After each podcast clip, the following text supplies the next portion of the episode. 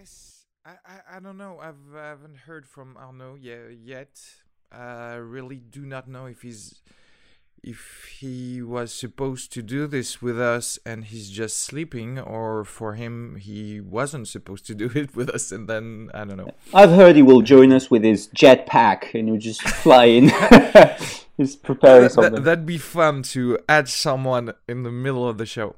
Um I don't know. Um where where do you want to start? Uh, I would like. want to talk about? Um, first? well, I don't know. Um, do you want to talk about John Wick uh, from the get go? Do you want to talk about um, things you watched this about- week? I guess the question will be: uh, Should we have a spoiler session for this movie or not? Is there any spoilers? Do you think are spoilers? I don't. Um, Uh, I guess Major not ones. plot-wise, but uh, what what I wouldn't like for uh, if I have hadn't seen the movie, what I wouldn't like to hear about is uh, all the uh, mythology, you know, surrounding the the hitman uh, in this uh, universe. You know what I'm saying? Uh, all about the coins and the stuff like that. That they actually went a little bit deeper on this one we're not bound to talk about it. We can just, uh, you know, just uh, walk around and just talk about the the movie. Not, all right. Um, so, um, so Have we you seen other things lately? Well, Perhaps I've I've, I've, I've watched a lot a lot of uh, good TV shows lately. Um, I've Yeah, not really? Yeah, I've I've just started the new season of Homeland. Don't know if you. Yeah. Um, we just watched the, the first episode, which I really liked. Uh, I really like the uh, the direction they're taking with the, this whole, you know, um, Muslim threat from the inside. This um, Yeah. I really like like that topic. Um, so Plus, look- uh, look- there's uh, there's the the lawyer side of things, the ONG side, which was a little bit foreseen in the season five, but in the in this one is uh, more humane actually uh, towards uh, what's going on in the U.S. right now with Trump and all. It, it was it was really fun to see that they got the uh, the uh, female president wrong because they ob- obviously thought that Hillary was going to get it. So that was funny. I was like, oh no, we have to reshoot this crap. Let's let's get some freak. Um, that was funny. Um, a couple of other shows I really like. I really like the OA. Uh, we talked about this. Um, really like the uh, the spooky, uh, quirky, um, um, frightening aspects of it. I really like it. Really liked it. Also, really liked the Santa Clarita Diet as as far as the as Did you finish the season? Yeah, and I, I, I really liked it actually. Um, I, th- I thought it was refreshing. It's fun. It's fun. Yeah. Yeah. Uh, I saw it. I guess I binge watched it right after it came out on Netflix, and uh, it was a lean time for uh, for TV shows. Lately, I've been abandoning a lot of TV shows that just well, the quality wasn't there anymore, so I didn't have anything else to watch. And this one is pretty fun. A new take on the zombie thing with Drew Barrymore. It's uh, it's cool. I guess you should check it out. It's not really serious. Even the actors, I found them not really taking their roles so seriously. You know? Yeah. I, I, I always kind of see the smile on Timothy Olyphant's face. Am I funny? Am I funny? Yeah. No. Right. Yeah. Am I funny? Yeah. Good. Yeah. Exactly. Yeah. Timing is right. Is uh, yeah. I think this show is like the uh, the François Bayrou of the. when there's nothing else to watch, I guess we gotta see yeah. this. I guess. I can go because yeah, The Walking Dead is done the toilet. Uh, okay, let's go. Let's have a try. And what I really like Santa Clarita's Diet is because I've been doing this uh, this thing about um, big big data. And what's hmm. really funny, if if you take a step back, is that you can really see how the Netflix big data thing works. Because you know, in this show you can see a bit of Desperate Housewives. Bit of comedy, a bit of zombie in the in the A background, Walking a bit Dead, of yeah. teenagers. Yeah. So you can really see these things being added up to form a new show. It's I can totally see the meeting producers and some guy just pitched. I got a great idea. what if we were in the suburbs Yeah. and then there's zombies, right? But we do not leave the suburbs. All right. Yeah, what do we need? What do we need? Uh, we- We've got the, the suburbs. Uh, I mean, zombies. Duh. That's go the only thing it. that works right now. Zombies. Let's Uh, go for it. B- but they kind of uh, of do it well because uh, yeah again they are, not too serious about it and they're they're having fun with the whole concept and the actors are pretty good Drew yeah, Barrymore Timothy yeah, Olyphant great. uh, yeah, we we kind of have uh, Nathan Fillion uh, just uh, for a few episodes in in the beginning, so that's uh, that's pretty cool. Yeah. Well, the real TV shows for me, I just starting right now. There's um well you talked about it Homeland. I, I wasn't really so sure about the first 3 episodes. I just have just watched tell you. one, so Well, yeah, well, you'll see the fourth and the fifth are just amazing. It's like the best 24 episode back in the day with uh, All right, Kiefer. Sutherland. Uh, so it's it's really becoming great. Always looking forward to watch another app for this. There's the new X Men TV show uh, that's on FX. It's called Legion, Legion. Okay. and it's really good. Beautifully shot, by the way. Have you ever seen the Utopia UK TV show? I have that. I have to watch that, by the way, but I hear it's quite good. Yeah. Yeah, the um, the aesthetics in in this uh, TV show is is great. I think it's probably for me the the thing that's that was on TV the, that was the most beautiful, and uh, Legion would be just second second place. Very cinematographic and and mutants. That's awesome to to see mutants in a, in a TV show. You talked about Billions as well. You talked Yeah, about- Billions season two. That's a, that's a great show. Great actors. I mean, Paul Giamatti, Damian Lewis, the old Brody in uh, in Homeland. That's great because the Wall Street scene hasn't been that much in TV shows. You know, we kind of love that uh, in movies, Wolf of Wall Street, etc. Yeah. But uh, not in TV shows. And this one, you kind of see this hedge fund manager who is uh, who is kind of hype, kind of a young uh, shark. On the other side, you have uh, the the DA, the New York DA, who's uh, who's all about making himself uh, a, a name by uh, having a big fish to to mark. And the second season that starts really well. I've seen uh, two episodes. And, and this is this is quite surprising because, as you said, it is surprising uh, knowing the uh, such a vast subject that. I mean, TV series would be the perfect medium to treat that subject. I mean, Yeah. because there's so much to treat. I guess, yeah.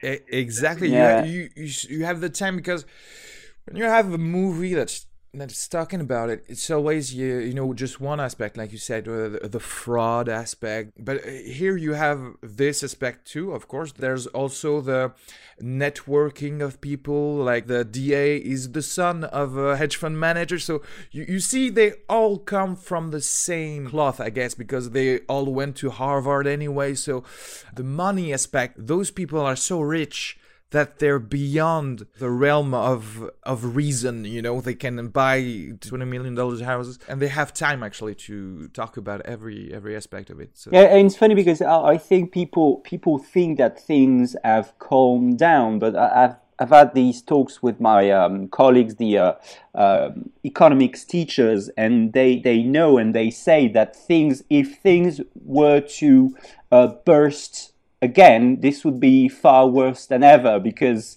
because people are like doing you know this exponentially bigger schemes. So if it were to crack down, it would be like awful, really awful. They actually talk about that a little bit because uh, they kind of tell you that well, right after the the 2008 crisis, nothing really changed. Everybody talked about regulations, and they kind of have fun because you see this point of view from the sharks, from the guys who go get the money, you know, and uh, and they they're like, yeah, we, we're all right. We're gonna Yeah, fuck everyone. And then this, this sneaky bastard, like like looking behind them, like, "Are we clear? Are we clear? Let's go get so some I money." guess the show in, in itself kind of wink at the fact that well nothing's really changed and uh, we should be careful of that but you know also I I, I- I have to talk about um, a new TV show from someone I I kind of love and learn to appreciate a lot um, uh, Pete Holmes, who has a, a very successful podcast. It's called You Made It Weird with Pete Holmes. It's a one on one interview, and he's a stand up comedian. And uh, the pilot of his TV show Crashing just came out and was really, really funny. It's uh, him and Judd Apatow, who uh, who created this. It's a little autobiographical. His divorce while he started the stand-up scene in New York. This loser guy bombing in shows and uh, and having difficult time in his uh, personal life and actually crashing in his friend's couch. So so that's yeah. Uh, it's funny because I think Louis C.K. has really set up a trend for you know comedians being losers and, and trying to find insight in their lives. And I think there's this. Uh, was he the one? Was he on the Joe Rogan's Experience? This uh, this guy. Pete Holmes. Yeah. Yeah, Pete Holmes has been actually uh, one of the, his latest guests. Yeah which is really weird because the two guys have been extremely successful in their podcast and they talk about so much common stuff and that's the first time they actually talk to each other so that, that was a, a, good episode yeah okay uh, just just one last thing i want to mention them because i know you're on netflix so i watched the most i mean the best uh, one of the best mini series in a, in a, in a few months, which is uh, BBC's Dr. Foster. I don't know if you heard that. Uh, it's a BBC mini series, uh, five episodes um, thing.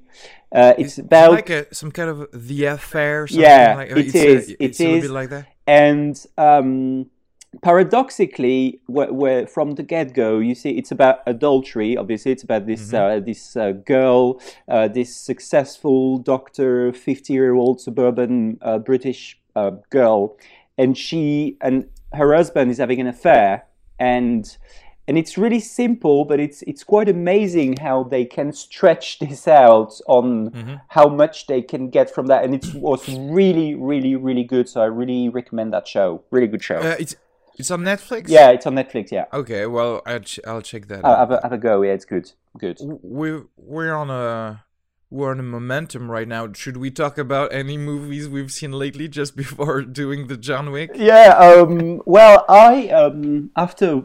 Uh, listening to the uh, the passengers episode I we watched with my lovely wife passengers uh, which I liked um, which I liked um, uh, was a bit bizarre at at some mm-hmm. points, mm-hmm. but it's really trashing down at the in the third act. I think uh, once Laurence Fishburne shows his face, uh, you can. yeah, I don't know. Yeah. yeah. like we've talked about, it, it was a. Uh, yeah, it was an episode in French. Yeah, I again the first part of the movie, probably the first half, I just loved it. It was so ballsy, so so much uh, audacity in this first uh, in this first half of the movie, and then just they just torpedoed themselves. I guess they couldn't and maintain it's the, really the, a shame. the tone of the movie. It's really a shame because I think it's. Um, money really wasted because there is such a tremendous work tremendous amount of work on set design and it's just gorgeous and you you see all the work they did about that. I really what i really loved um, and this is something a bit yeah a bit grim is the fact that you know that they're, they're supposed to embark on this adventure and to and they go on the colony to to to start a new life to start fresh but the um, money inequalities follow them on the on the ship. Yeah, it's like it's like new, yeah, yeah, it never leaves you. It's like this guy is having this this this ridiculous breakfast when this girl is having the gold ticket thing, and it's it's I really like that.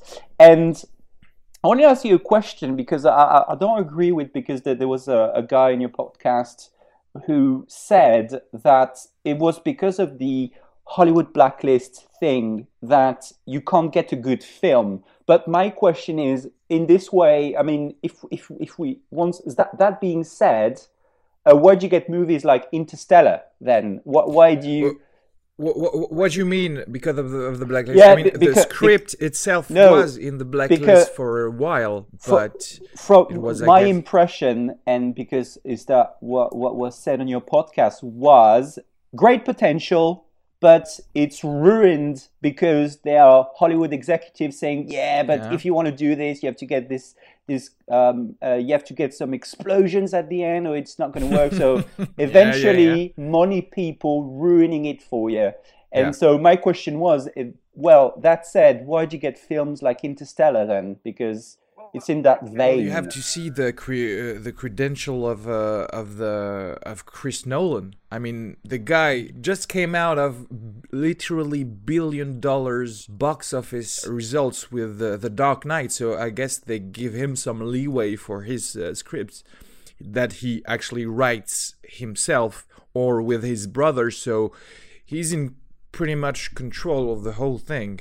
I, I love Interstellar. For, for me, it's a five out of five yums for this movie, but it, it is plot wise less brave than the beginning of Passengers again, because the, the, the moral conundrum that Chris Pratt's character has in the beginning of the of the movie, I've never seen that anywhere. Where have you ever seen someone who's likable, who you can relate to do such a thing and you're stuck with the consequences. it know? doesn't stand if you, if you are going to uh, to uh, pussy out of it by the end of the second act. I yeah, mean, so it is true. You know what would have been awesome? What would have been um, stellar would have been the fact that you know, for example, you can see. I can see. I was thinking, oh, that would be so great if you know, if like Jennifer Lawrence, she kills him and then yeah. and then she's alone for a while and then she decides to wake someone else up you know? And the cycle continues. Yeah, yeah uh, you know what? We've t- um i think i was with uh with pj uh, and we talked about a lot of possibilities yeah. for the ending of this movie. And definitely what we could have come up in a few minutes was i'm sorry to say that but better than this one because this one was so easy. So oh you know what? I'm going to forgive you for waking me up. No no it's it's too easy. Don't go that, that way. And um, hollywood tends to I, I think for me tends to trick uh, new uh, comers new di- directors uh, into doing things that cannot do. They set them up for failure. And I, I, guess Morten Tyldum, the director of Passengers, was kind of this kind of uh, of director because okay, he had a gr- great time doing the imitation game, so he has a name for himself, but he hasn't the, I guess, the pull to to say no. I will do everything that I think is good from beginning to end of the movie like Christopher Nolan could do. And that's where he gets fucked, I guess, for mm. his hmm. movie. Yeah. Well, it really, it really uh, poses questions that are really interesting in, in that areas. And and you know, recently, and thank you again, by the way, for um, introducing me to the uh, Joe Rogan's experience. I've had yeah. I had such fun listening to the Kevin Smith uh, oh, episode. Yeah. Oh, yeah. And you know, in that episode, Kevin Smith's like, I know, have you seen um, Yoga Hosers? Yeah. Yeah. Okay. so, and basically, when you look at the spectrum, you've got this guy, and he says, "I just want, I just want to do whatever I want. I just want to take my camera, and I just want to film about what I want." And yes, you're going to have, and okay, so the um, the scale it's it is much uh, smaller. yeah, yeah, it's much smaller. But you know, in the end, you've got you've got people saying, "Yeah, uh, uh, yeah." So I've given you a couple of meals. So where's this advertising thing going? So you get you get yeah. But exactly. in in a way, I think that there's a possibility. I I dream about possibility of people doing the uh, having the, that much liberty with much more um, much larger scales Mo- of money. Yeah, money. Yeah, yeah, yeah. I think it's it's going to come up. We talked about uh, Eli Roth. Eli Roth do does the same thing. He's like, you know, g- give me just a couple of millions, and I'll do whatever I want, and it's working because there's a lot of VOD buy for the Green Inferno and Knock Knock, and um, I think you know what in art in general and in expression in general, that's exactly what podcasts are. Actually, we bought a mic and we do whatever we want, and that's ex- exactly how Joe Rogan or whatever started, and they you can have a, another voice, a voice that's not controlled by money and advertising and stuff like that. People are more and more looking towards that. I guess we can only hope for the best in uh, in the movie theaters to see more stuff like the beginning of Passengers without having someone to to push it down uh, at the end of the movie. We need Joe Rogan directing films. That's what we need. Like, I, I just do whatever I want. I do steroids. I do MMA. isn't isn't this guy living the best life? I mean, he's just sitting, smoking weed,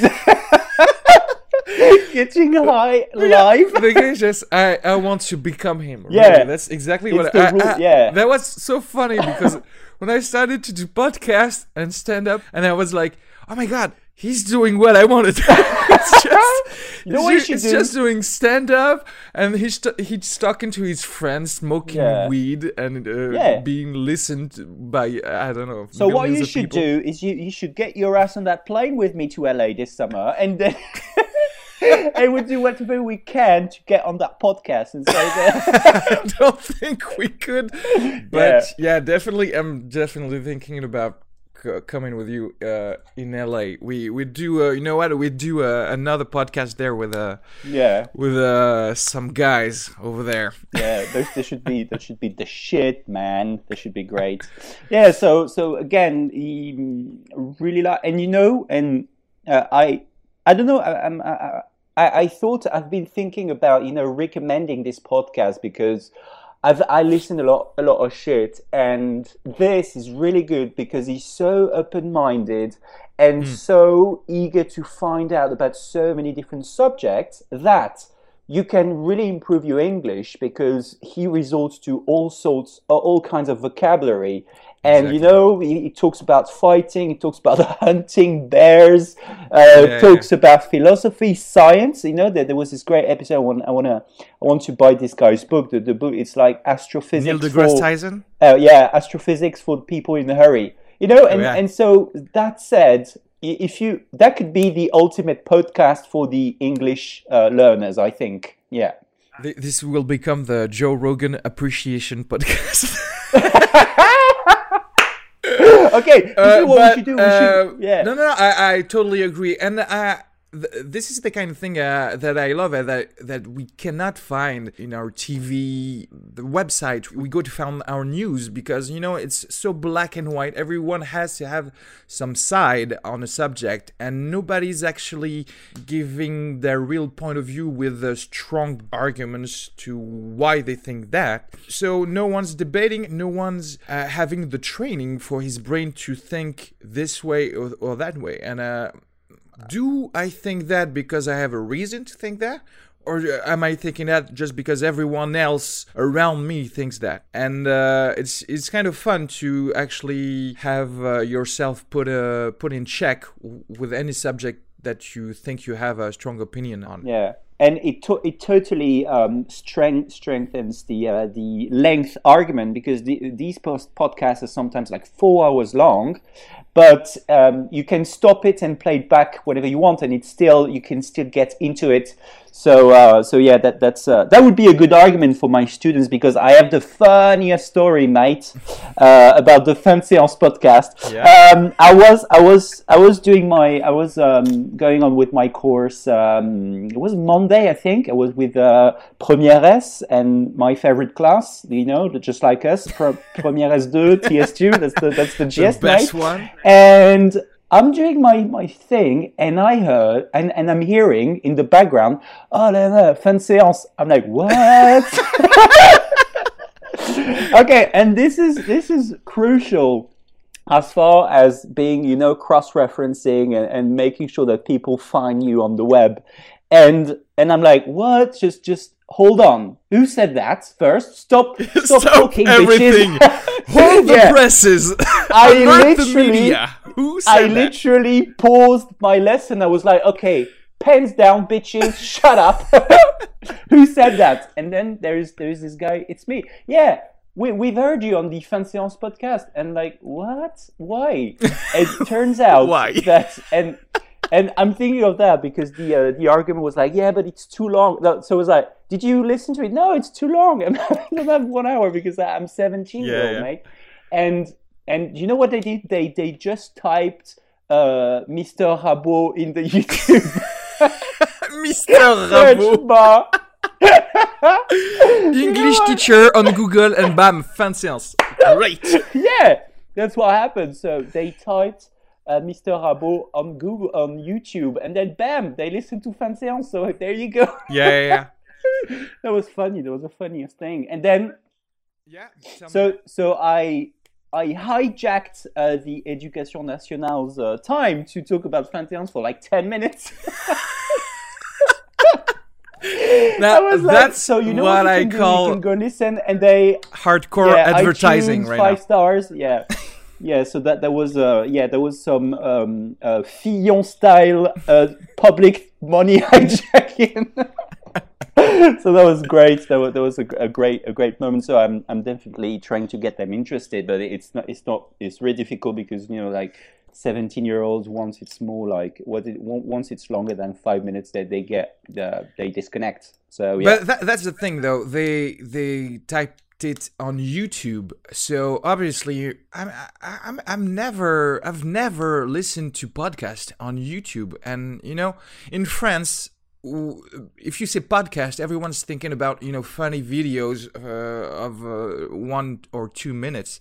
Nobody's really thinking about audio podcasts, uh, like uh, the American might be thinking about. Yeah, in, in addition to, uh, I mean, podcasts, in addition to being a bit unknown to the French community, it's even less, I mean, it's even less when you talk about, yeah, like youth and, and, and 17 year olds. And I think YouTube is the is the shit, man. For, the for these, attention uh, span of a 17 year old you have to to to be aware about but um that's exactly the opposite of what I am, what I'm listening to. So even the the top 10 French podcasts are just radio shows. You know, again, 3 minutes, 10 minutes max, just having a, an interview with someone and that's just clips from what's happening on their radios. So you you just completely lose the whole debate, uh, going deeper on an argument, going deeper on a subject that you can have on the top 10 American podcast with Joe Rogan, with Sam Harris, the uh, philosopher, a- atheist. For that, you need to have time, and for that, you know, you, you, you need to you need to put your headphones on and just uh, yeah, sure. So, so that's what I said, and because they, one of the students they, they asked me, they said, "But why, why don't you do anything shorter?" And I said, "I'd rather um, not adapt to the most, you know, Yeah. and I'd rather the few adapt to what we do. Yeah. You know, what I mean, much more interesting that way than to uh, being like sh- uh, like the, the flock of sheep. Exactly. You know, being yeah. like, It- like it's So it's literally like this conversation. Uh, only three people will will listen to it. but and the I'm best, fine with the that. Best, Yeah, the best. exactly. Yeah. Yeah, by the way, it's it's all a niche thing. I mean, uh, within comedians, by the way, th- there's a lot of uh, people I can see. I, I can see their talent, but it's not my thing. I'm not going to laugh to your jokes. I I know it's well done, it's well written, but it's not my cup of tea. And uh, and there's another guy uh, who will talk to me a little bit more. And uh, and that's the the whole thing. I mean people who like who love louis ck won't love uh, michel leeb so, that's the thing And that, that's funny. That's funny because you, you said a niche, and that's why we are at a, a good. The timing is really good for, for that kind of uh, medium because uh, I've been listening to the, the most interesting podcast on the BBC. One's called The Inquiry, and the other one's called Ana- BBC Analysis. And there were there was an episode where, where they talked about why are we hooked on our smartphones and, and mm. why we hooked up, we hooked on this.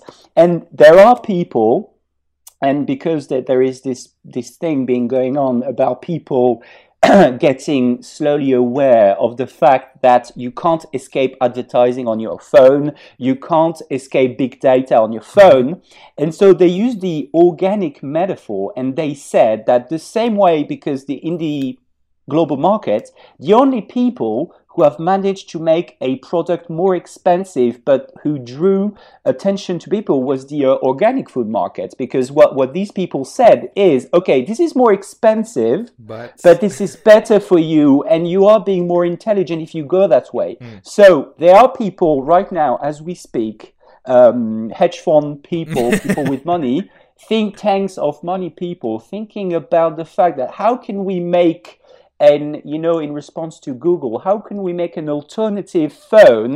You know what I mean? Yeah. Which is more expensive, But About you the will thi- use less. yeah, but no, but which is uh, ad free, completely ad free, Uh-huh. and completely big data free.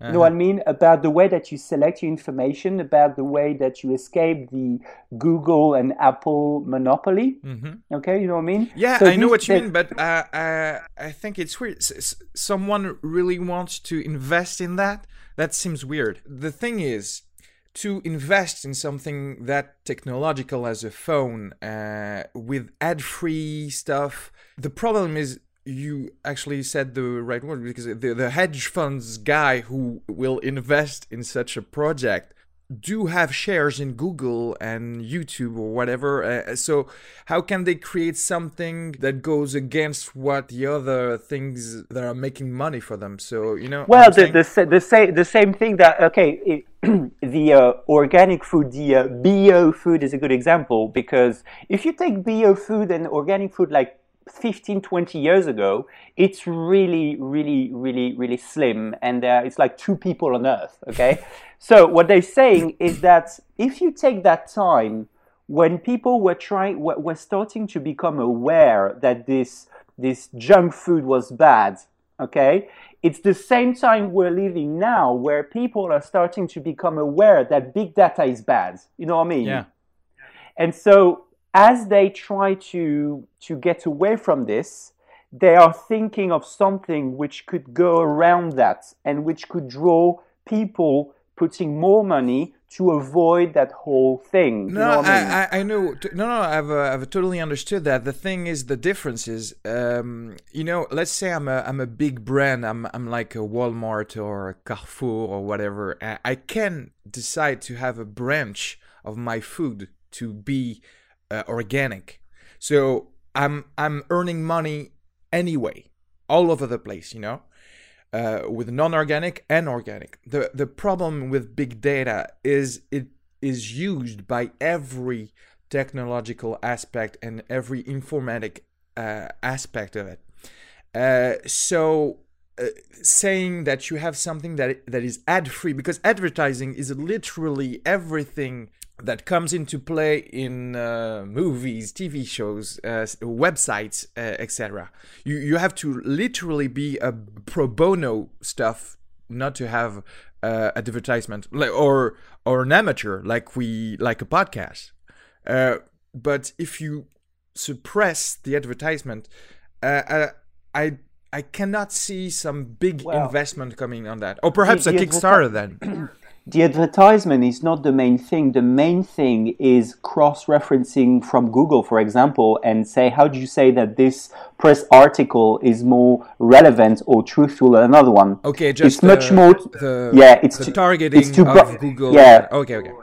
it's to re-establish truth in a way. And when you look at Trump, and Trump could be the trigger of that, and, and people have been have been literally think uh, uh, they've been thinking lately. How do we do? What do we do once the most powerful guy in the world decides that the New York Times is no longer welcome in the White House press conference? You know what I mean? So Uh, these yeah, these you, you're doing a stretch right now because uh, I'm I'm going to do the devil's advocate right, right now. Uh, I, I like my Amazon or my Google say, saying to me, you know, you like this. Why don't you check this out? I know, I know, and I too like to be um, to be charmed by that. But what I'm saying is there are definitely things going on of people who try to imagine this market of of money making um, where you could bypass all that the the the truth the, the fake truth and the big data. That's what, But all- isn't what- isn't anyway economic stuff um, always been trying to find some kind of niche to innovate? I mean, sodas probably had started with uh, something like that. Well, not everyone will use it, but well, and then to come back to movies because yes, it is a, a movie podcast. Hi. um, and good transition, by the way. yeah, because- it, it is. It, it is what we see with those Kevin Smith guys and the Eli Roth, the guys that started with a, a mini studio that came to take a greater place in the in the Hollywood studios. I'm thinking about Lionsgate. Do you remember when Lionsgate was the small studio that went out with Saw, the movie Saw, and and it's just horror movies that are edgy, that are dark, and oh my god, we've never seen this before in the movies, and and now Lionsgate is is a big brand name, and uh, I think we will see that on every other aspect of uh, of movies. Good transition, was saying, because the Dev- Devil's Advocate is my Keanu Reeves favorite movie, so. So you are good, man. You are good. You you, you try to slightly subtly bring Talk it back about to, John, to John Wick. yeah, Do- that's uh, good. w- w- what did we talk about? Well, it was Passengers because you've seen Passengers. That's why we Passengers, and then Joe, and, and then once once you've started to talk about Joe Rogan, you go to the stratosphere. You know? Uh, yeah. Uh, to, to close the stuff we've seen uh, lately, uh, do you have other movies? I, I've actually seen a lot of movies uh, these days. Um, I, I saw a, uh, War on Everyone. I don't know if you heard about this uh, with Alexander Skarsgård and Michael Pena. It's a, a buddy cop movie that's uh, that is a little weird. Uh, it's it wants to be a Shane Black movie. It it resembles a lot of the Nice Guys by the way, you cannot really place the the time in this movie because uh, you you see that it's modern movie because there's Xbox and and TVs and stuff like that, but the feel is very 70ish, and uh, the tone is a little bit all over the place. I thought it was trying too much to be funny and trying too much to me to be uh, some kind of lethal weapon with Guy Ritchie stuff. Uh, uh, adding on it but it it made me laugh a couple of times so i'd give it three yums. you i i, I guess with buddies uh it would go smoothly as a as a bro night That should be your standard, bros. yeah bros Do- know, does bros it does forever, it go yeah. well with bros and wine i don't know so this one was uh yeah this one was it didn't go where I wanted it to go, but it was okay. The big surprise for me was We Are Your Friends 2015 movie What? from Max Yeah. Joseph with it, love it. Efron, Wes Bentley, and of course your favorite, Emily Ratajkowski. Yeah. yeah. and I know you've you've been talking about this movie since it uh, it went out. Why don't you love me? Uh, yeah. Well, you know what? I was probably I don't know repulsed by any movie of DJing because the same year I've seen uh, the French movie Eden. I don't know if you heard about the movie Eden. It's um it's the about the the uh, the French touch in electronic music uh, and when it when it started in the uh, late uh, 90s or something like that. And there were interesting things in that movie, but it was too fucking long. It was like two hours and 40 minutes of guy that are just losers in the DJ electronic music. So I didn't want to to watch any other fucking movie about that th- that year.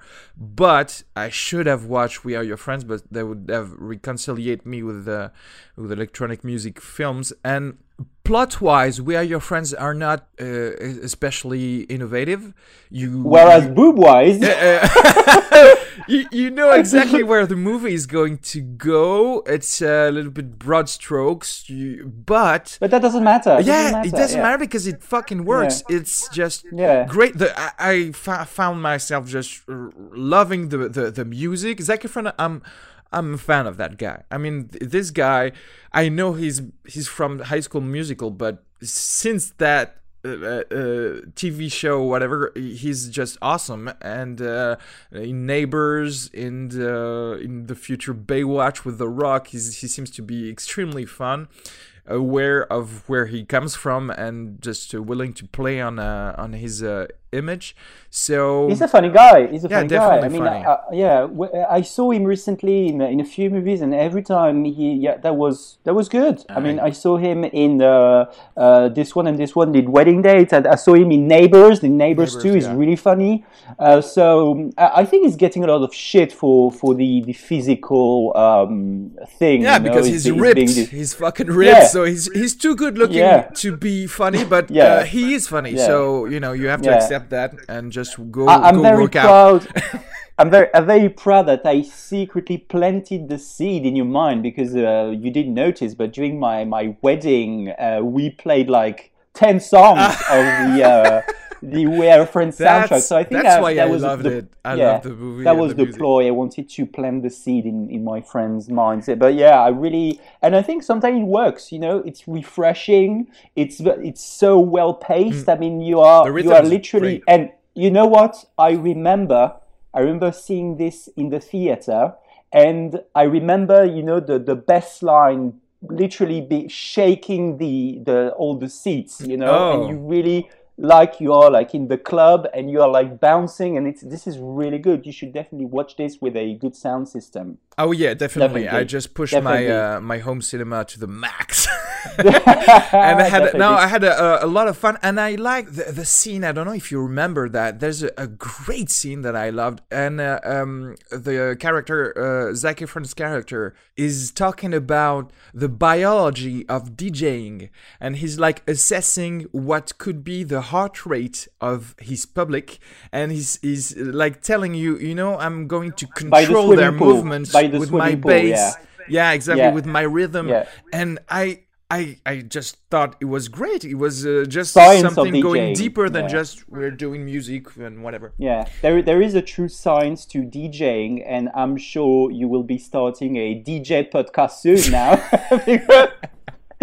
because, literally once you've seen this film one you download the soundtrack and listen to it all the time and then you start ordering you start going on dj stores and you want to Track pads and whatever. Yeah. yeah so that, that's really that's really refreshing really i would definitely recommend that for a, a saturday night light uh, saturday night with some chips and some beers that's, that's Oh great yeah, definitely. Um, that's a four yums for me because I really, really Yeah. loved it, and uh, recommend to see this movie high.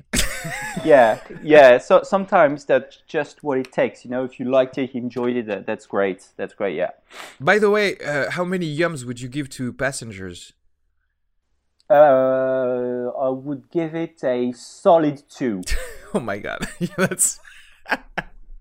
yeah. because it, it yeah it's a, solid two because because to me it's uh, it's too lazy. It's being lazy. I- it's being lazy and, and. I it's um, so much money wasted. That's a that's a shame really.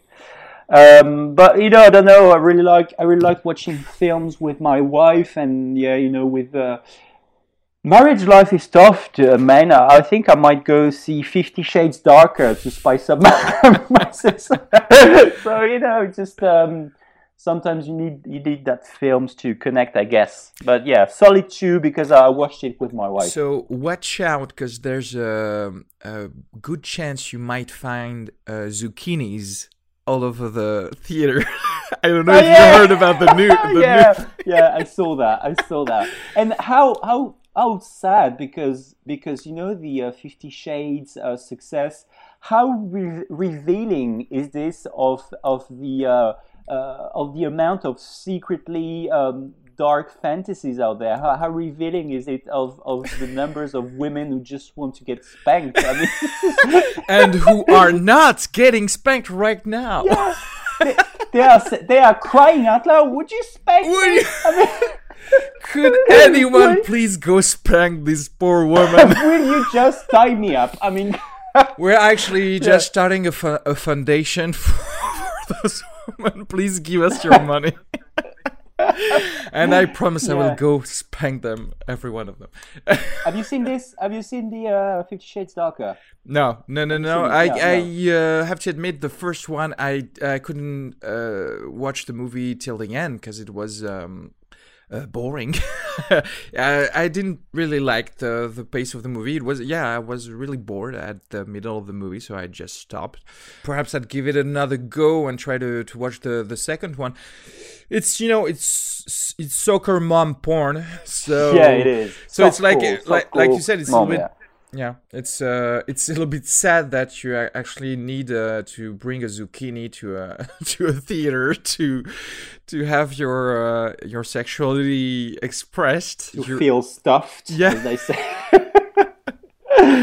Yeah, But- you know, I read I read an article once about that guy, and he tried to statistically establish um, what kind of woman was reading the uh, these books, and the amount of insecurities is just off the charts. I mean, if you try to establish the typical uh, girl, it's like this. Um, you have to imagine a a an overweight Bridget Jones type of thing. You know, like this. 40 year old single and and so insecure Divorced. and and yeah. and binge binge eating uh Häagen-Dazs ice cream and Oh, so it's really uh, we'll receive complaints because you're being sexist. Because I know a lot of guys who love Fifty Shades of Grey. No, I'm. I'm how how I- sexist is the film by the way Yeah, the film is basically totally. saying okay I bought you a car so now bend over this is the message I am your daddy. I am richer and I'm more powerful than you. And come to me. This is really weird. Actually, and it's weird because it, it does not raise that much wrath from feminist activists. yeah that, that, that that's that's strange that's uh Yeah, it, That's weird. it should. Yeah. Yeah. I don't know. Any other movie you want to talk about? Uh, I think we've gotten around it. Um, I don't know. I just rewatched um, um, uh, Point Break with Keanu Reeves, so Yeah. to get in the uh, Keanu Reeves special. But no, no, uh, nothing. Oh yes, yeah. The last thing uh, is uh, I watched a 2015 documentary called Cartel Land. Don't know if you've No. seen that. It's a, it's a doc. It's a um, uh, highly um, um, awarded documentary which relates the uh, what's going on at the uh, at the Mexican American border, and you follow militia in Mexico, people, free people who Oh. took arms, who took weapons to defend themselves from the cartels. That's, And that's so you- ballsy because the cartel That's does really ballsy, and and that's really. Uh, I mean, I was shocked. I was like, this. It's crazy how the amount of violence you see uh, going on right now. You see also there is the um, the the alternate side is you follow also a group of um, you know a, a an American militia people like like former soldiers who defend to Mm-hmm. Yeah, yeah. who decide to defend the border themselves. yeah. So that that's really um, riveting and the and baffling at the same time because you're like, what's going on? This is crazy. Uh, and I think because the, the the Mexican wall, the Trump wall has been in the news so much lately that this this movie deserves a go because it's so it's very enlightening as far as the the amount of violence that goes on around here. That's really worth watching, I guess. Okay, should we dive into the world of John Wick, the John Wick universe? Uh, but by the way, the movie is called John Wick Chapter 2. And I want to say something about that because I think you should not be able to call your movie Chapter 2 if the first one was not Chapter 1. Is that? Oh, we, by the way, we forgot. There's going to be ten chapters in this book. yeah, yeah, exactly. No, or, or you should re-release the first one as John Wick Chapter One. yeah, sure. Yeah, that's the thing. John Wick the epilogue, John Wick the bibliography, and uh,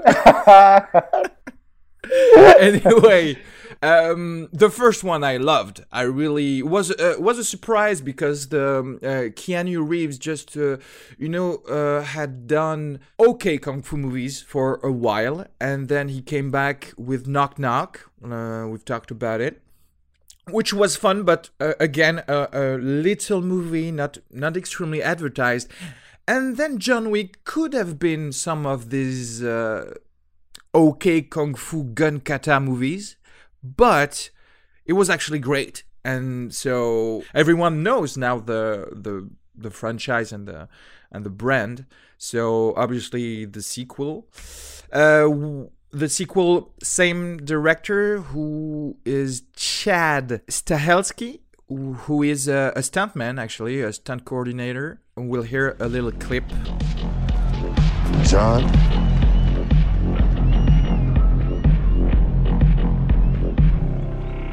Cassian. You working? Yeah. You?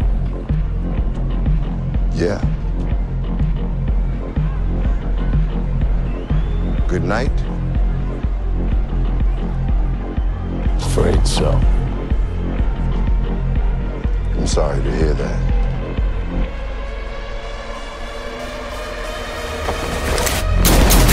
Just like you, I, I like the first one. Um, I, I'm just going to say why I liked it, and then talk about the uh, kind of the um, um, problems in the end. But uh, I really love the um, the uh, the aesthetics. I mean, I really love the um, how you get plunged back into this endless stream of kills. Yeah. As you said, the gun kata, endless numbers of point blank kills, like poo poo poo poo poo, and then people falling down like flies is crazy. I really adored the, uh, and I think um, because they are, if you take these um, these uh, steps um, in single shots, there is the most beautiful. Uh, car shot I've ever seen in a movie. I think In the beginning, Um, mean? yeah, in the beginning. I mean, the car was- chase was is just great. great, yeah. And there is this amazing stellar shot. There is this shot of the car, which is literally flying off the ground and drifting in the air and then landing back on the route, still drifting. You remember that shot? Yeah. And all that in slow motion. And I was like, what? I was like, this was so good. was cool. And uh, the car chase was great at the beginning. So, um, It was a great stunt also by the way when his car just got hit and he as a driver is ejected from from the car and he's just going back on the ground the stunt works on this movie and the aesthetic like you said is is pretty awesome Yeah, so really loved the uh, the ballet like choreography all the time. The cinema- cinematography is great. Um, we can see some some some great um, shadows and silhouettes fighting all the time. The um, the pace is good. Uh, so this is the things I liked. I mean, uh, I like enjoying and seeing Keanu Reeves wiping out like a hundred people at once. I really like that. Yeah.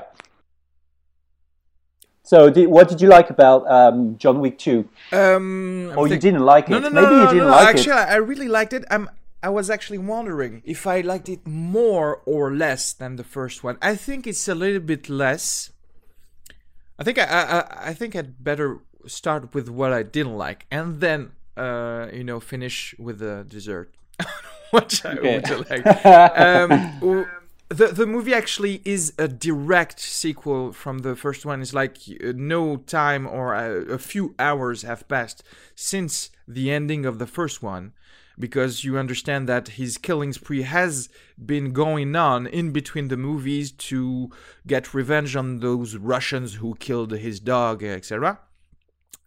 And um, I I was a little bit scared because uh, I was like, oh, is it going to go on with the Russians again?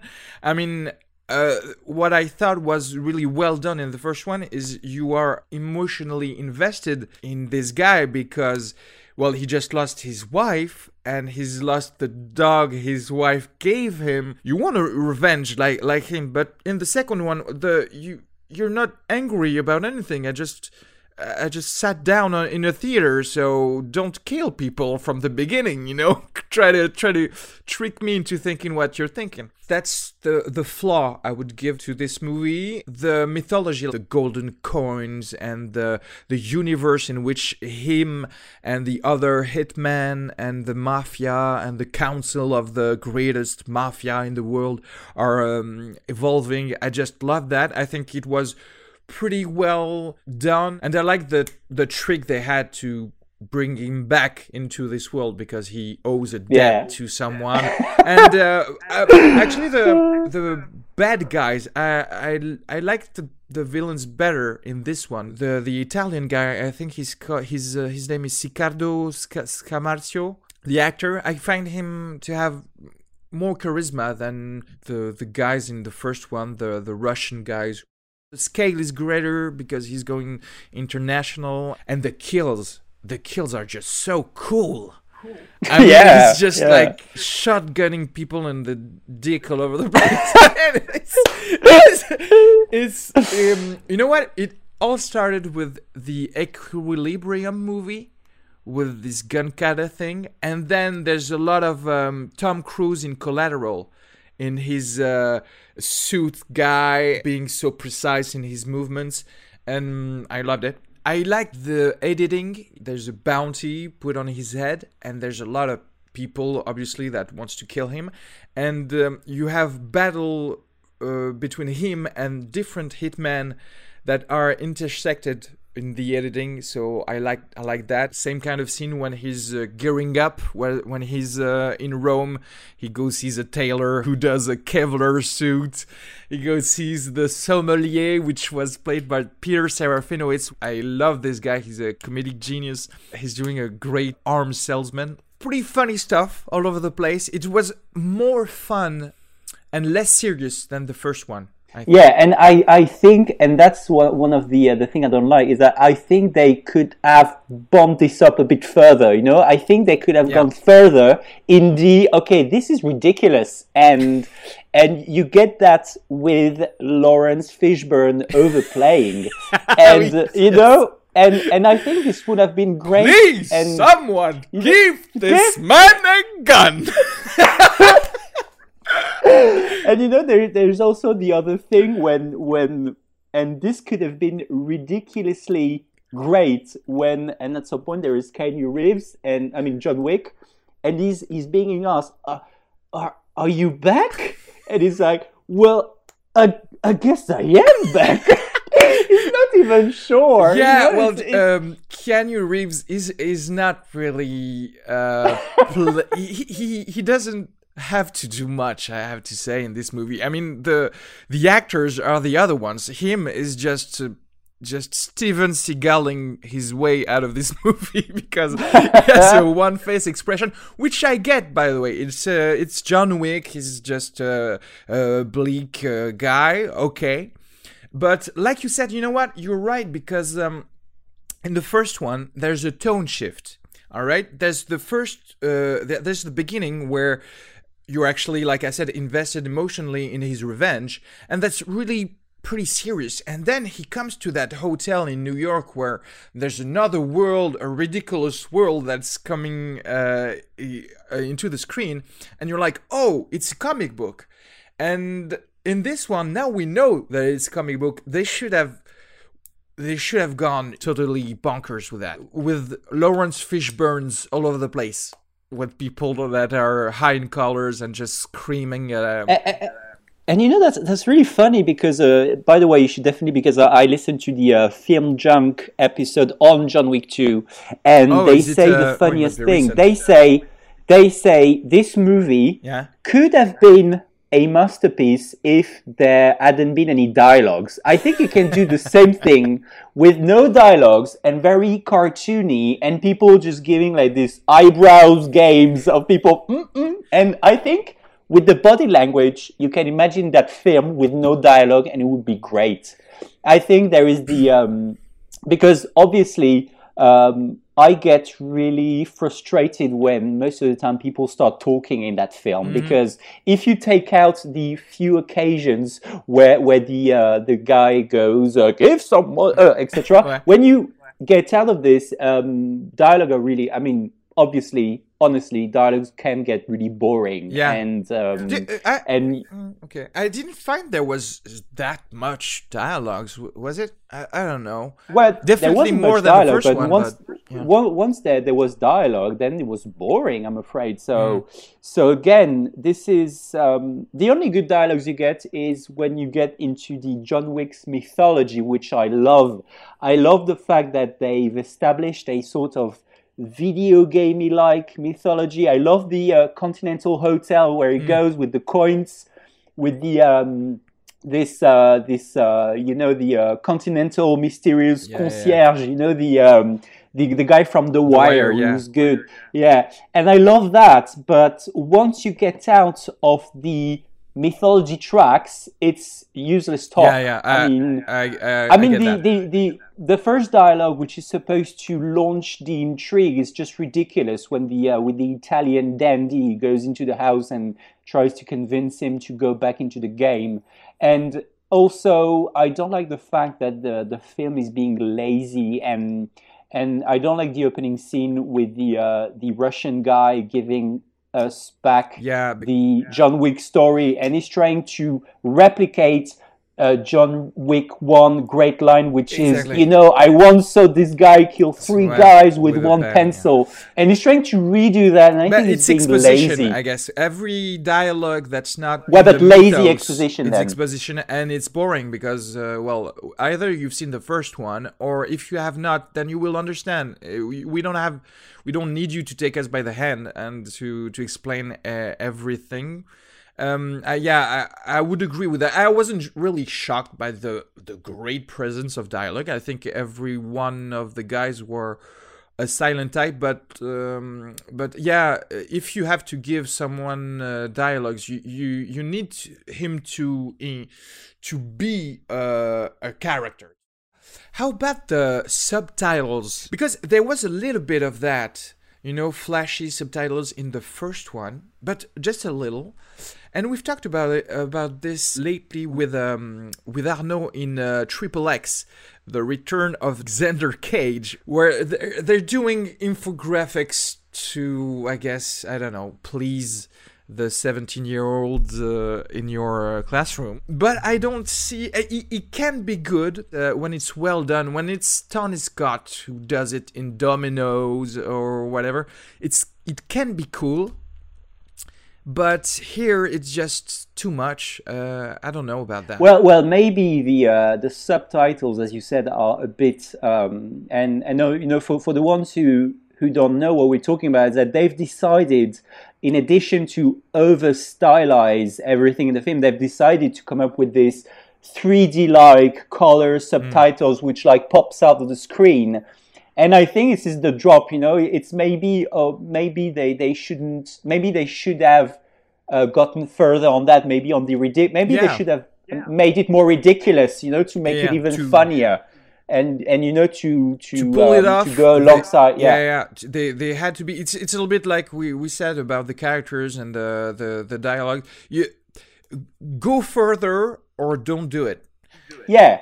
And you know, I really, I really want to watch uh, Running Scared again with Oh, Paul yeah. Walker because because I think if you get you you could have gotten with John Wick two uh, down the tracks, you know, of Running Scared, Yeah. and I think that's where you get a great film where you- where you don't know anymore is this, is this serious or what's Yeah, going yeah. on? What the f, you know? So that's really that's why I'm a bit disappointed because I'm like, oh no, Running Scared was really good because it had that bonkers thing all the time where you don't know if people are being serious or uh, if people are thinking you have to take people at face value what's going on um, so that's what i didn't like about john wick 2 the fact that you don't you're not ballsy enough to go down that road Yeah. you know you, you have to Uh, go per- all the way down perhaps that in the third one perhaps they they they, they thought they had to bring us spoiler alert Spoiler alert. Uh, well, yeah, he will not die. Which actually, if he die, I, I, at one point I was I was thinking, oh my god, he might die in this one, and was like, well, no, it's chapter two, so no, you can call it chapter two if if you want to kill him right now, but whatever. To to come back to the video game thing, I I thought it was funny that uh, as soon as he dress up before a travel, then you will find him in that other city, exactly in the same suit. Have you have you have you noticed that? It's like it's literally like if the movie was uh, displaying some kind of loading graphics, and then you find your character exactly in the same suit. But in another city, like he never got into a plane or something, he just teleported there. Yeah, yeah, yeah. I, I- can see that. I can see some of that stuff with, with the editing when they are in Rome, where, where you can see shots where it's like uh, in the it's like underground, and then in the next shot it's like by the Exactly, Colosseum. exactly. It's ridiculous. It's, it's, like uh, it's like So I guess in this way they kind of um, they kind of got into the comic book side of it pr- pretty pretty heavily, and um, oh, you we'll have to talk about the those gold coins which are the currency in this whole universe because. Uh, listen, if you, I, Yeah. I have trouble grasping what value it is because sometimes you just exactly. sometimes you just give a coin and then people are getting rid of 10 corpses that you have in your home uh, sometimes you give a coin and then they give you like a three M4s and uh, two pistols, and sometimes you give a coin and then they give you a gin and a bourbon. What the fuck? And at the beginning, you know, there is a Leguizamo, and he's like, "Okay, I'm gonna fix your your five um, hundred thousand dollar car with one coin." what? What is that? It's like I don't know. It's like a favor, I guess, a service, which is. Which is funny. I I uh, I thought the um, introducing of the the marker thing was kind of cool. The thing that you you have to put your blood in it, it signifies that I owe you. I owe you a debt, and uh, I I, think Yeah. those kind of um, of ideas were were cool, but perhaps not enough.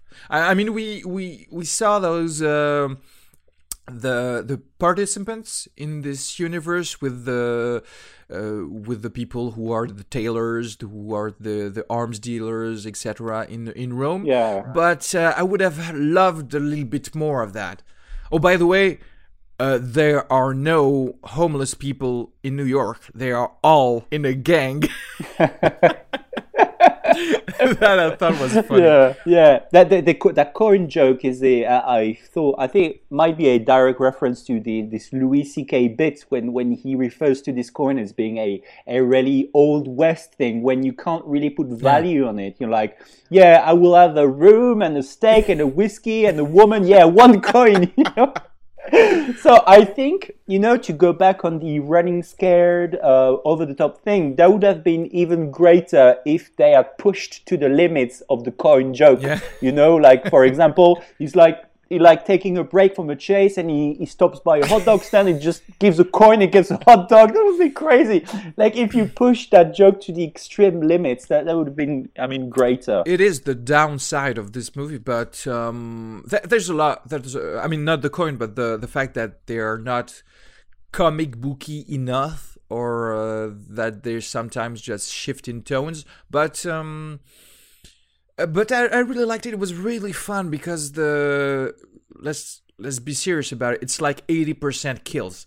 Is uh, we're just talking about the downside are just the the twenty percent that we actually do not give a shit about anyway.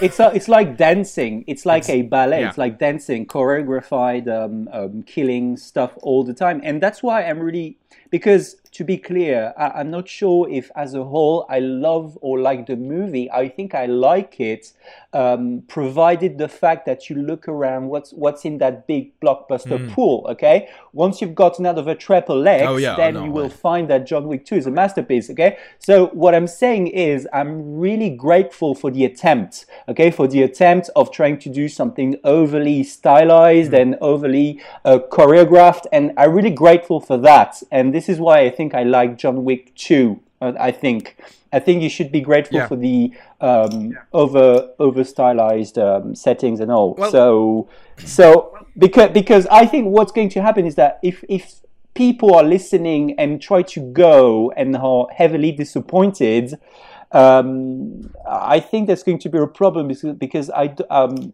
I have decided in a way to be grateful and to Yeah. like it. You know what I mean? Yeah, it's really So- the the state of mind you're in when you have to when you go see this movie because, well, also it's it's some kind of you know it's a little bit like Fast and the Furious. Uh, it's like you, you if you go see this movie, you know what's going to happen. You will have car chases. If you go see John Wick, you will see people getting getting headshots all over the place and That's that's what you what that's what you pay for. Yeah, yeah, exactly. And uh, it's a kung fu movie, and uh, it's a ve- very good kung fu movie with uh, with snippets of uh, an original universe because it's an original movie. So that's th- th- that's fun too. Uh, again, not an adaptation. I was uh, sitting just behind two Russian guys and uh, and they they just laughed their asses off at the beginning when the guy said Baba Yaga, Baba Yaga. so I guess that the boogeyman it's it's probably the word boogeyman in Russian is ridiculous, like s- like I don't know, uh, some kind of uh, cookie monster or something like that. Because laugh. yeah, it will be like a French movie for "Oh, La petite souris va venir te manger. That would be something ridiculous, like very childish. Oh my yeah. god, it's the Cookie Monster! At the end of the movie, one guy turned to his friend and said, Baba Yaga, and they just laughed! so this must be really fun for Russian people. Uh, I'm, I'm actually looking forward to the third one. I really don't know what they will do. They they ended on an interesting paranoid note. I thought it was a um, a good scene. He's actually believing like everyone around him is part of the conspiracy of the of the of those guys. Don't have a name for this universe for this John Wick. Uh, the ca- Great Council of Hitmen or whatever. I, I I- don't know. They should come up with a with a name. They, they are they are definitely surfing on the Illuminati trend, you know, being on this uh, exactly. secret society of well dressed Italian gangsters. you yeah, know? yeah. Well, I, I love that. I love the all those movies about you know great council and conspiracy theories of stuff. Uh, And the boogeyman as uh, well. behind the shadows. Yeah. Um, I just to end on. I think it's uh, it had a wink on uh, a Bruce Lee movie with uh, all the mirrors at the end uh, of John Wick 2. I didn't like it. I, I fucking hate mirror things uh, in the movies. I, I I don't know. It's so 80s. It's it's done. I mean, it's it's pretty in this movie, but uh, I've seen that like a hundred times now. We you have to change your climax movie. Uh, Yeah, and, the complexity of the settings makes it not work at all because you can you can definitely see, sense in that scene that they they've taken this too far, and you can see the people with the cameras go, "What? This is getting bonkers. We have to stop." Yeah. and then so they they shut it down. So it's a Yeah. bit, bit disappointing. Yeah. pr- pretty soon in that sequence you know that you will not that you will be lost i mean completely lost which is not really fun as a spectator because you're like uh, well i don't know what's going to happen because i really cannot figure out where are the characters in this setting uh, so I guess I just have to wait it out and see who is killed, which is not extremely fun because um, because the other scene in the villa in at the beginning of the movie where he actually has to uh, to kill his uh, his target. Uh, that I thought it was really great. He, he's in the catacombs and he's killing people that are just swarms of, of goons that are coming uh, to have him killed. So it's- this was fun, but the setting in the mirrors, not so much. So just a quick word because um, because I really like Keanu Reeves and and this film really made me think. And uh, you know, with, with the "Am I back?" joke, I think it's reflecting a bit on the um, the uh, actual and current Keanu Reeves' mindset about his career because because it's funny. Funnily enough, when I I checked. Um, uh, Keanu Reeves' uh, IMDb page, what you get is, um, you know, the known for bit when it's like, okay, Keanu Reeves known for um, uh, Speed, and then you've got The Devil's Advocate, and then you've mm. got Matrix, and then you've got mm-hmm. John Wick. So I think John Wick is a is a real interesting landmark in his career because why I love Keanu Reeves as an actor is I can, and I'm sure it's the same for you, I can identify Keanu Reeves' movies alongside uh, my personal landmarks for becoming like a regular moviegoer. You know what I mean? It's like I can remember my early teenage video store days when I was renting the Speed movie, when I came across The Devil's Advocate, which was one of my favorite movie when I was a 14 year old.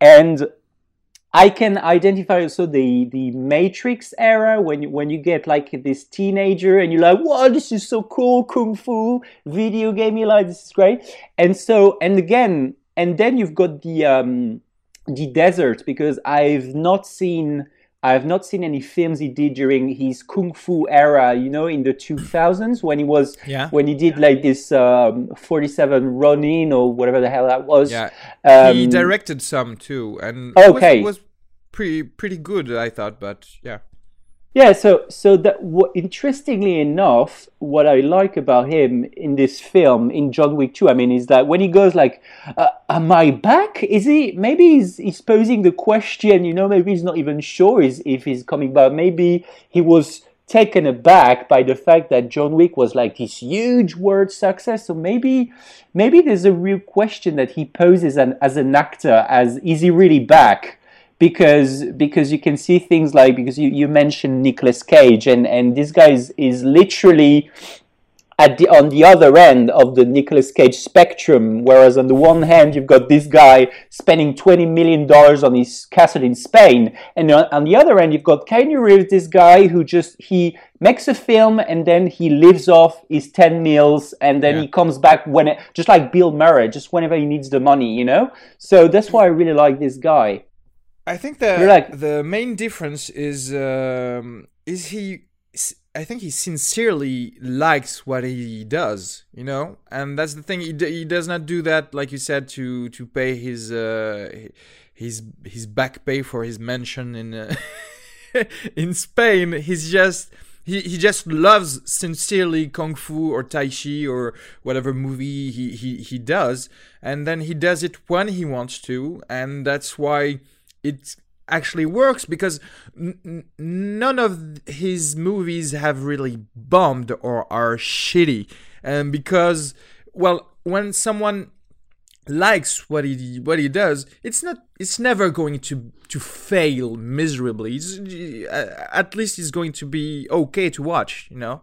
And that's uh i'm just watching his imdb uh, file right now and yeah uh, I, I liked it i um, the, the the movie that he directed man of of tai chi for example i, I just gave it a, a, a, three out, out of five uh, they're, they're they're good stuff and fun stuff. Even 47 Ronin I really liked too. So so yeah, he's um I think he's coming back a little bit more in front of the scene because uh, because he's present. He's always present. He's always have some at least okay movie to great movies uh, for John Wick And- and- he's And he's even been on uh, because I was wondering, has this guy ever been on uh, masterpiece level movies? And in fact, he has because he was in um, he was in the uh, Coppola's Dracula. So Mm, yeah, so he's I think he's done it all. He's the, he's done the the regular films, the casual films. The, I think he's done it all, and it's not going to stop. So so and I think I we I mean Keanu Reeves and I we have so much in common. I mean he and I. I mean because I was reading his bio and I found out that okay, so he speaks French. Hello. Uh, He was born on September the 2nd. He was born on September the 4th. Sorry.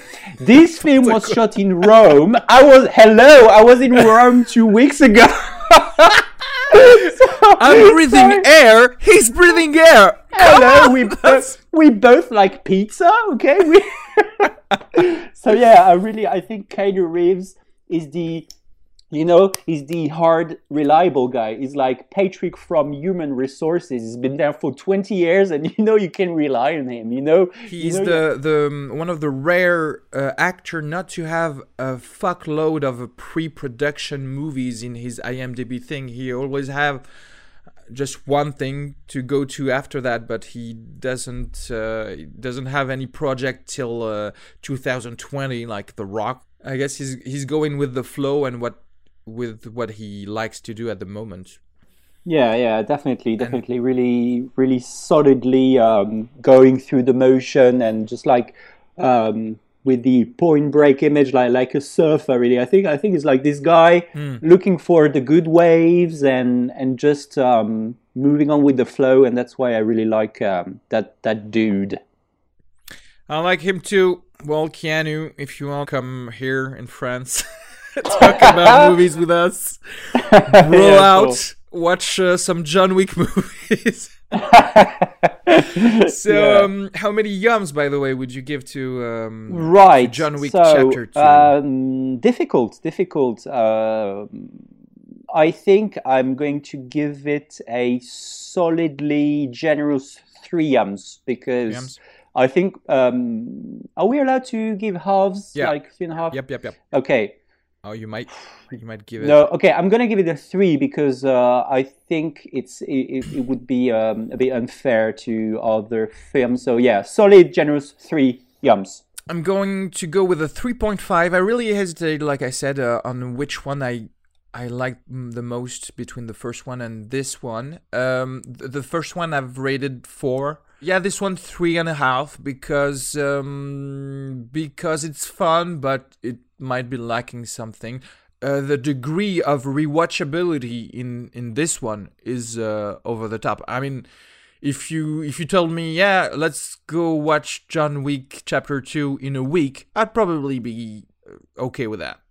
Yeah, yeah, and also because it, it, it sort of launches a, a new era of films, uh, hashtag uh, bromance. Uh, it's definitely the best uh, sort of film you can watch in the back as a background noise Yeah, uh, when you, and, and you can talk over it. You can definitely imagine be having a, a nice night, uh, nice food, drinks, and you can just you can just babble around and, Yeah, and just and talk about shit. over when there's Yeah. that scene. That's awesome. Yeah, so that's definitely a subgenre that I really enjoy. Yeah. the subgenre of movies you can you can kind of watch while you are eating. we have a board game and a movie. That's the kind Yeah. of movie we want. yeah, that's the shit, man. All right, all right. So uh, thank you very much. I think we we can wrap this up. We don't have. All a- right. I, I don't Good. have anything else to say. I think.